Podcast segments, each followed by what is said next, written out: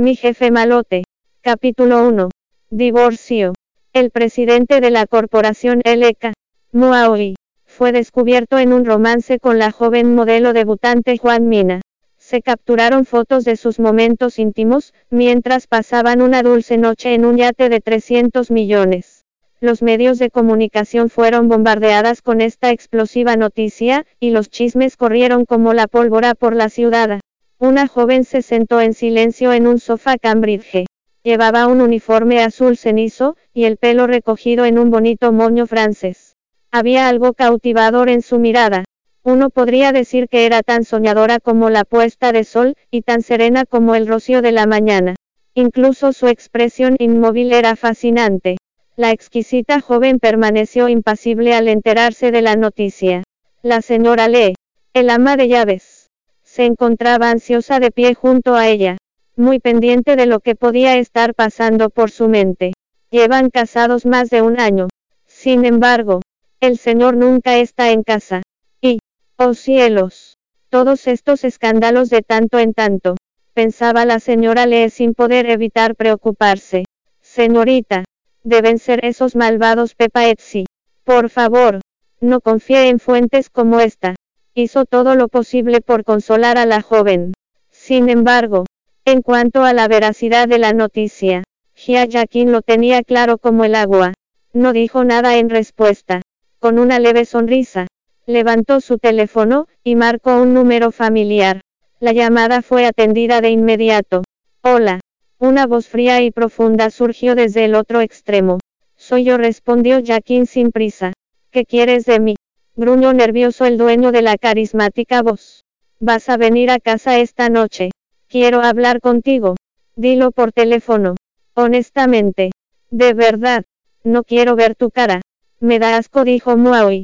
Sus duras palabras sonaban insolentes y deliberadas.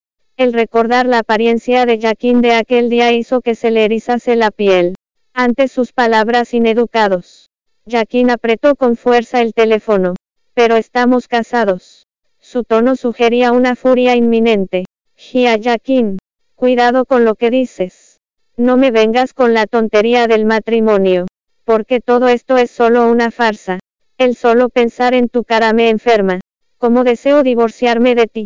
Gritó Mu, furioso. Un divorcio. Muaoi. A lo largo de este matrimonio he sido fiel, y he estado a la altura. Tampoco te he perjudicado nunca. ¿Qué razones tienes para divorciarte de mí? Replicó Jaquín con rabia. Simplemente porque me das asco, dijo él. Claro y lento. Tú eres bien. Pues divorciémonos entonces. Estas palabras dejaron pasmado a Mu por un momento. Así que finalmente lo entendiste. Preguntó. Con regocijo.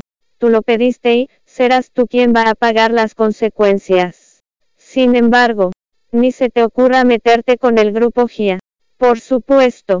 Si eso te hace firmar los papeles. Se apresuró a prometer Mu, ya que todo lo demás era irrelevante en comparación con este terrible matrimonio. Lo firmaré. Asegúrate de cumplir tu palabra. No hay problema. Pitido silencioso. Y la llamada terminó. Aquella conversación preocupó mucho a la señora Lee. Se acercó vacilante a Jacqueline y preguntó. Mi señora. Un divorcio. ¿En serio? Jacqueline volvió la cabeza hacia ella. Sus ojos brillaban con determinación. Esto es lo mejor. Para él y para mí. ¿Qué hay del señor y la señora? murmuró la señora Lee.